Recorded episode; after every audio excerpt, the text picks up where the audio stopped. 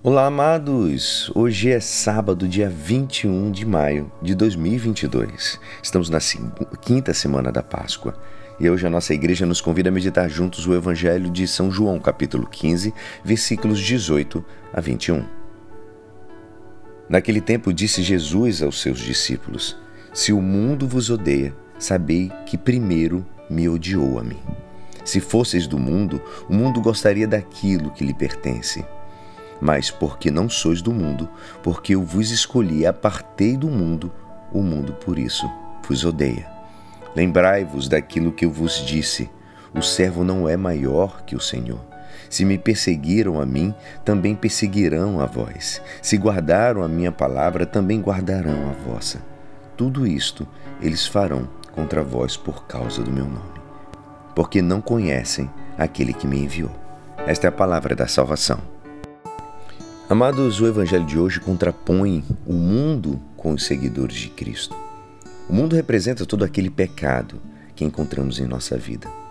Uma das maiores características do seguidor de Jesus é a luta contra o mal, o pecado que está no interior de cada homem e no mundo.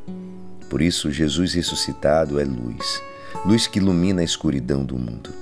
Carol, Carol Voitila, nosso São João Paulo II, nos exortava que esta luz nos faça forte e capazes de aceitar e amar a completa verdade de Cristo, de amá-la mais quanto mais a contradiz o mundo.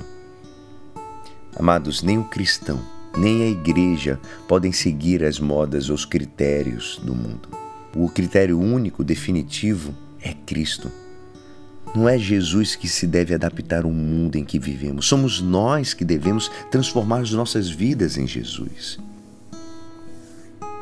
Isso nos faz pensar quando nossa sociedade, que está secularizada, pede certas mudanças ou licenças aos cristãos e à igreja. Simplesmente nos está pedindo que nos afastemos de Deus ou da Sua vontade. O cristão deve manter-se fiel a Cristo, a sua mensagem, ao Evangelho.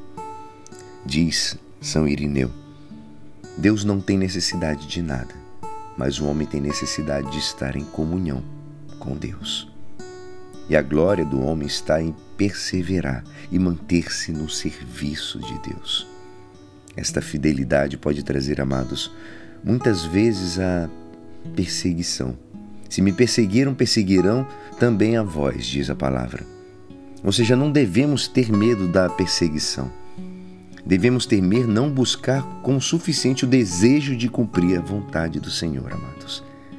Que sejamos valentes e proclamemos sem medo a Cristo ressuscitado, luz e alegria dos cristãos.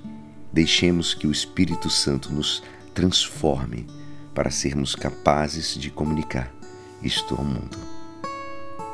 E é assim, esperançoso que esta palavra poderá te ajudar no dia de hoje que me despeço. Meu nome é Alisson Castro e até segunda. Um abençoado final de semana. Amém.